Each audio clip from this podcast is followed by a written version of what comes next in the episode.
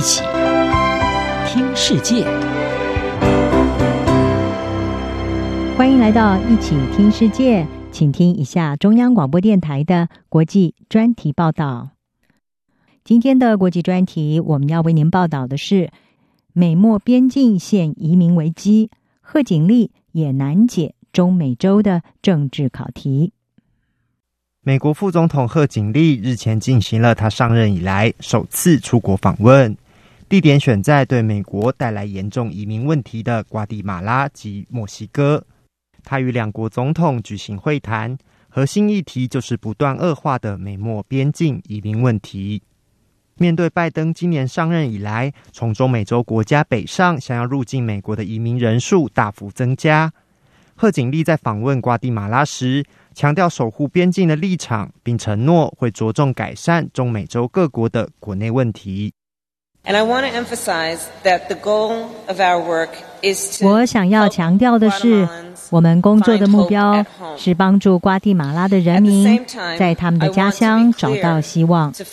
同时，我希望对这个地区的人清楚地说，正在考虑要走那条危险的路径到美墨边境的人。不要来，不要来！美国会持续的执法，并且确保我们边境的安全。是有一些合法的方法让移民可以进行的。美墨边境议题一直是美国政治最敏感的议题之一。在经历对边界采取强硬立场的川普政府后，新上任的拜登被认为对移民相对友善。并可能松绑部分对移民的管制，这也导致今年以来大批中美洲国家的民众抱着可以入境美国的希望，大举北上。今年四月，包括无人陪同的未成年人在内，美墨边境的无证旅客人数创下十五年新高，有近十八万人被拦截下来，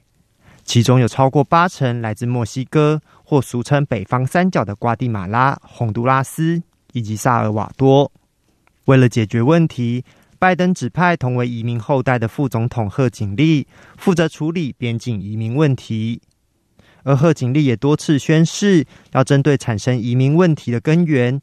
也就是从中南美洲国内的贫穷、粮食安全、贪腐等问题下手。事实上，第一线面对移民问题的工作者最能体会到今年以来不断恶化的移民危机，在瓜地马拉与墨西哥边境。一座移民庇护所的普西神父就指出，去年以来导致上百万人无家可归和失业的两场飓风，还有疫情，让无数的中美洲人民别无选择，只能北上到美国求生存。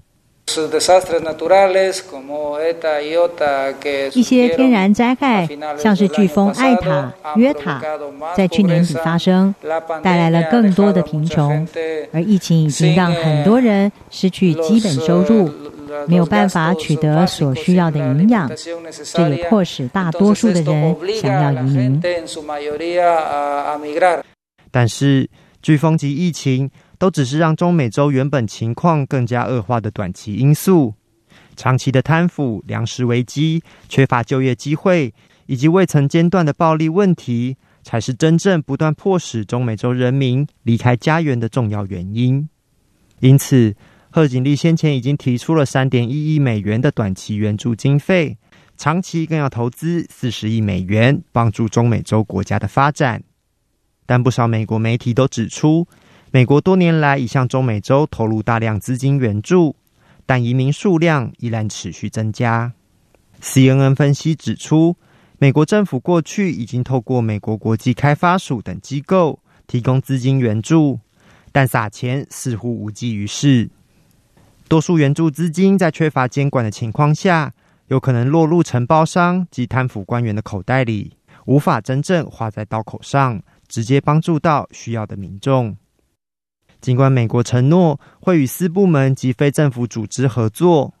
但这需要更多的结构性改革，而且也将旷日费时。